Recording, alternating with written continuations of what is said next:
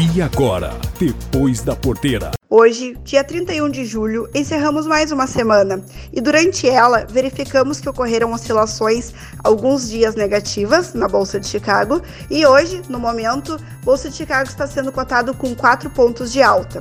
Durante a semana, as oscilações negativas, elas se deram muito devido à divulgação do relatório do USDA, que trouxe condições melhores nas lavouras dos Estados Unidos e também outro fator de baixa de durante a semana foi por causa das questões uh, diplomáticas entre os Estados Unidos e a China.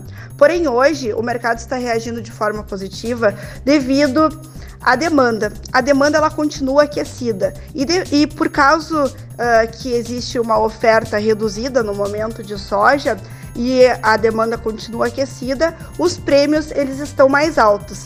Então estamos verificando aí prêmios em torno de 150 pontos, o que tem contribuído para que os preços das sojas continuem é, em bons patamares. Uh, devemos ir acompanhando também a questão do dólar, que continua com uma volatilidade bem uh, interessante, né?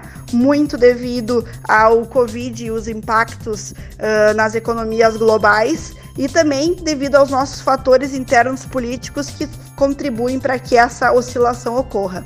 No momento, o dólar está sendo cotado a 5,18. Uh, ah, devemos ir acompanhando para a próxima semana as questões das lavouras nos Estados Unidos, as condições das lavouras nos Estados Unidos, uh, a demanda principalmente do mercado chinês Uh, e os impactos do Covid aí nas economias globais. Aqui, Franciele Link para o Depois da Porteira. Um abraço e bom final de semana a todos. Esse foi o Depois da Porteira, o agronegócio em destaque.